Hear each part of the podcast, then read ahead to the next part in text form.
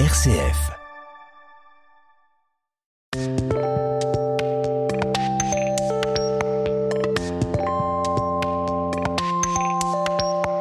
Jean-Paul Deluche, bonjour. Bonjour Vincent, bonjour à tous. Comme chaque semaine, notre parenthèse philosophie en votre compagnie et aujourd'hui nous parlons de règles et obéissance. Tout à fait, j'ai imaginé vous parler aujourd'hui de ces deux thèmes, deux mots qui sont essentiels.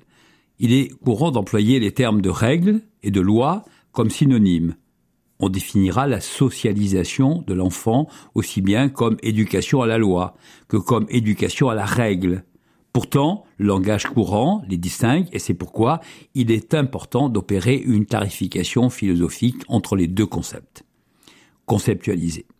Habituellement, on parle de règles d'un jeu, règles des échecs, du bridge, du football, ou pour le fonctionnement d'un appareil, règles d'utilisation d'un appareil photo, d'un caméscope, ou encore en mathématiques, règles de trois, et en grammaire, règles d'accord du participe passé.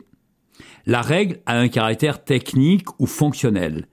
Elle permet le fonctionnement optimal d'un processus technique pour une machine, ludique pour un jeu, linguistique pour la grammaire ou intellectuel en mathématiques.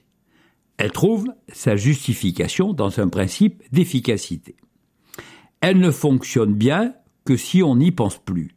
Si son application devient automatique et pour ainsi dire mécanique, son idéal est de devenir une habitude et de se faire oublier.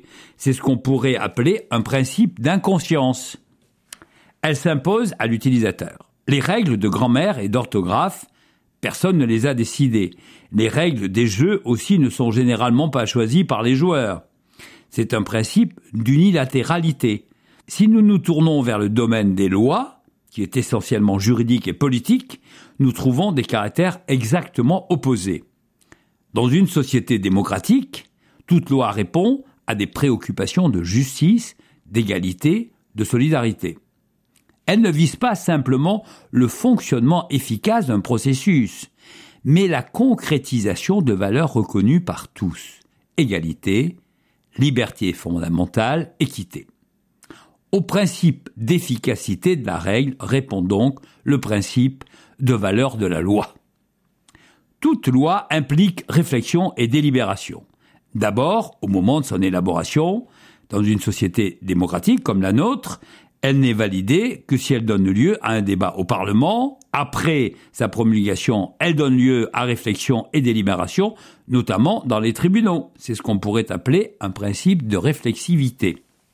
Toute loi, dans un pays démocratique, n'est valide que si elle a été votée par la majorité des citoyens au principe d'unilatéralité de la règle répond donc le principe de réciprocité de la loi. Toute loi instaure des rapports de réciprocité entre les citoyens. Les droits y sont toujours la contrepartie de devoirs et vice-versa. Il n'est donc pas possible de confondre l'éducation à la règle et l'éducation à la loi. L'enjeu de discussion philosophique à ce sujet et donc la prise de conscience de cette distinction, de ses principes et de ses conséquences. Et du coup, cela influe sur la signification du concept d'obéissance. Obéir aux règles, ce n'est pas la même chose qu'obéir aux lois. Les questions que nous devons nous poser aujourd'hui, par exemple, obéir, est-ce toujours être esclave?